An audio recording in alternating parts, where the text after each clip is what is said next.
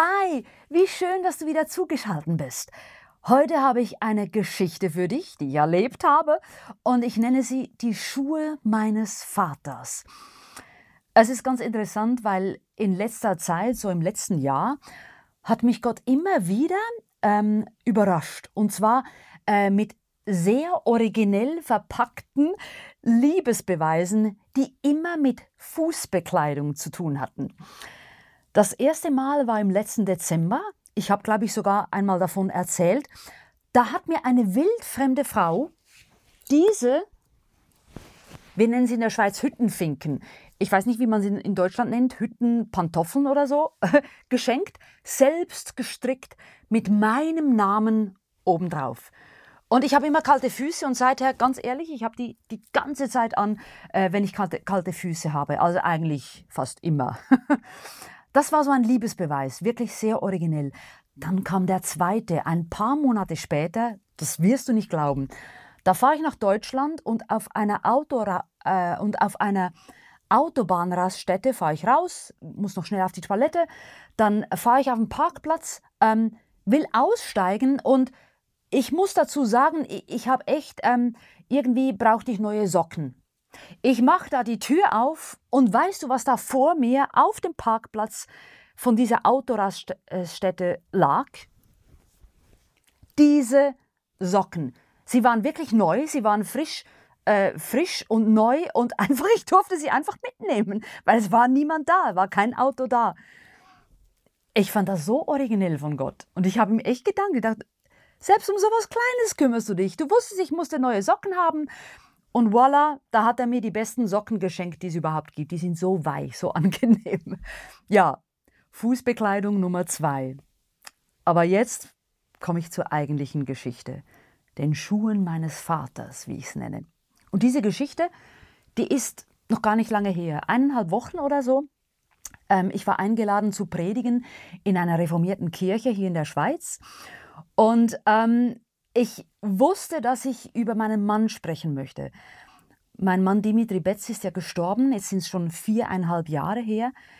Und ausgerechnet in dieser Kirche äh, sind wir beide vor vielen, vielen Jahr, Jahren einmal aufgetreten und wirklich mehrere Leute aus dieser Gemeinde haben mir gesagt, sie erinnern sich dran, weil mein Mann a cappella gesungen hat in dieser Kirche und das sei so unglaublich stark gewesen. Er hat, seine Stimme hätte die ganze Kirche ausgefüllt und das ist allen in Erinnerung geblieben. Und deswegen wusste ich, dass ich über meinen Mann reden will und auch von der Zeit danach, natürlich von der Zeit danach, wie Gott mich getröstet hat, wie ich damit umgegangen bin mit seinem Tod, in dieser schweren Zeit, wie mich Gott getragen hat. Aber irgendwie fehlte mir so die zündende Idee um das auch ganz praktisch werden zu lassen, damit wirklich das nicht nur eine Erzählung von mir ist, was ich erlebt habe, sondern auch etwas zu tun hat mit den Menschen, zu denen ich rede. Und mir kam keine Idee. Dann habe ich so Gott gesagt, na ja, dann musst du mich halt dann irgendwie inspirieren, wenn ich auf der Bühne stehe, damit ich da was erzähle, was, was mit dem Leben von den Leuten zu tun hat, die mir zuhören. Und dann kamen wir dahin, meine Schwester und ich, eine Stunde früher. Und der Pastor, der Jörg von Niederhäusern, ähm, so ein cooler Typ, also so ein cooler Pastor, ganz ehrlich, so nebenbei gesagt, wirklich einer der coolsten Pastoren, den ich je kennengelernt habe. Und er war so begeistert, das ist ein begeisterter Fan von, von mir, von meinen Büchern. Und es war dann so süß, dann hat er uns einen Kaffee angeboten und er hat anstatt einen kleinen Löffel, hat er eine, eine kleine Gabel reingesteckt, weil er so aufgeregt war, dass ich in seine Kirche komme. Und dann ging ich noch auf die Toilette und habe mich nochmal gesammelt und dachte immer noch, was werde ich auf der Bühne überhaupt sagen. Dann komme ich aus der Toilette raus und Folgendes ist passiert. Siehst du das? Siehst du das? Das ist mein Schuh. Den habe ich getragen an diesem Tag. Also meine Schuhe haben natürlich zwei getragen, aber das ist passiert. Plötzlich hat sich echt mein Absatz gelöst und ich wusste nicht, wie lange das Ding da noch hält.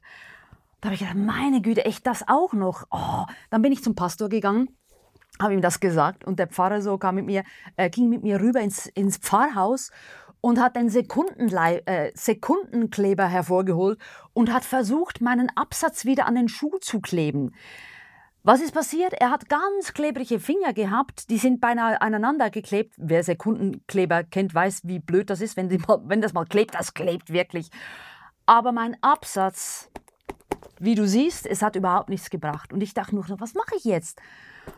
Da falle ich runter, wenn mir der ganze Absatz äh, losfällt, da äh, runterfällt. Was mache ich bloß?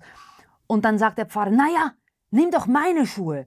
Und dann schlüpft er tatsächlich aus seinen Schuhen, die er anhat, ähm, und, und ich dachte, ich kann doch nicht in den Schuhen des Pastors jetzt auf die Bühne gehen. Das war mir irgendwie, das, das geht doch nicht. Dann kam gerade seine Frau runter und dann haben wir das Problem geschildert. Und dann sagt sie so zu ihrem Mann, aber vielleicht gehen ihr ja die Schuhe deines Vaters. Und dann hat sie den Schrank geöffnet und hat diese Schuhe hervorgeholt. Frisch poliert, wunderbar. Und dann hat sie mir erklärt, das sind die Schuhe vom Vater vom Pfarrer.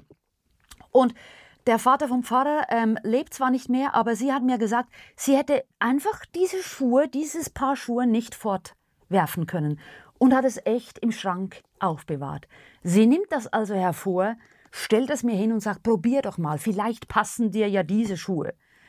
Und ich steige da rein und sie passen wirklich. Sie waren mir noch ein bisschen zu groß, aber sie passen. Und ich sagte, okay, mit den Schuhen kann ich auftreten. Und der, pa der Pfarrer schon hat sich erstens gefreut, dass ich die Schuhe seines Vaters trage. Und dann hat er gesagt, so, jetzt, müssen wir rüber in die Kirche, jetzt geht der Gottesdienst gleich los. Dann sind wir also rüber ähm, in die Kirche und dann geht der Pastor auf die Bühne und äh, nach dem Einstiegslied und erzählt der Gemeinde von dem Missgeschick mit dem Absatz und dass ich jetzt äh, die Schuhe seines Vaters trage. Und als er das sagt, hat es bei mir gemacht. Klick! Ratter, ratter, ratter. Und mir sind die Gedanken nur so gekommen und die Schuhe meines Vaters. Ich stehe in den Schuhen seines Vaters, vom Pfarrer, aber ich stehe in den Schuhen meines Vaters. Boah, ist das krass. Und plötzlich wusste ich, was ich auf der Bühne erzählen soll.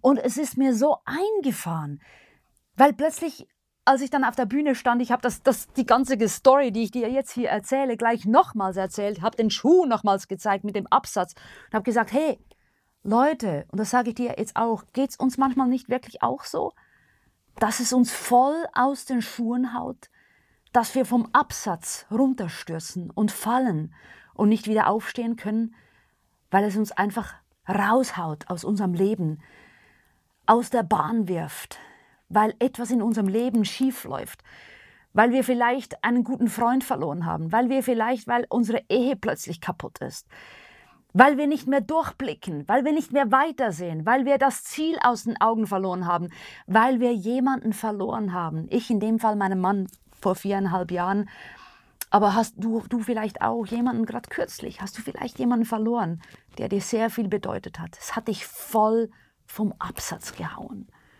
Und dann hast du vielleicht probiert, dein Leben wieder irgendwie zusammenzukleben, dich zusammenzuraufen. Es muss ja irgendwie weitergehen. Und hast damit Sekundenkleber versucht, dein Leben wieder irgendwie zusammenzukleben.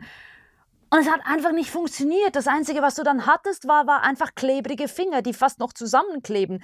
Und so, das kriegst du auch nicht mehr von den Fingern weg. Und, aber dein Leben ist immer noch voll weg. Der Absatz ist weg, weggebrochen. Dein Leben ist unter deinen Füßen weggebrochen. Und du weißt nicht mehr, wie du es zusammenflicken sollst. Es geht nicht mehr. Du kannst keinen Schritt mehr weitergehen. Und dann habe ich dir einen Tipp. Und so habe ich es gemacht, als mein Mann gestorben ist. Und so möchte ich es mein Leben lang machen. Wechsle die Schuhe. Die Schuhe sind so nichts mehr gebrauchen, die muss ich wegwerfen. Ich kann sie höchstens noch brauchen als Anschauungsmaterial. Wie das so ist, wenn der Absatz wegfällt, das We Leben wegrutscht unter deinen Füßen. Aber dann nimm die Schuhe deines Vaters, steig in die Schuhe deines Vaters und geh mit ihm voran. Und ich finde dieses Beispiel so unglaublich stark, Weil als ich das predigte, ich zeigte dir hier jetzt die Schuhe, aber als ich das predigte, hatte ich ja die Schuhe an. Warte, ich ziehe sie schnell an. Das muss man, das muss man als, das muss man einfach so als Beispiel haben. Guck nur, ich ziehe jetzt die Schuhe meines Vaters an. Ich stehe jetzt in den Schuhen meines Vaters. Und in diesen Schuhen, da kann mir nichts zustoßen. In diesen Schuhen bin ich sicher. Und ich finde das so krass, dieses, dieses Beispiel, als ich es auch wirklich anwandte auf, auf meine Situation mit Dimitri, als er gestorben ist. Ich war so verzweifelt, ich war so voller Trauer, ich war so voller, voller Fragen an die Zukunft, voller Unverständnis, voller äh, Wut auch. All diese Gefühle und du weißt nicht, wie damit umgehen. Es erschlägt dich, es wirft dich total aus der Bahn. Und du kennst das vielleicht auch. Und dann zu denken, aber nein, Jesus, Gott ist ja mit mir. Und er ist nicht nur, mit mir, einfach jetzt symbolisch gesprochen. Ich darf in seinen Schuhen stehen.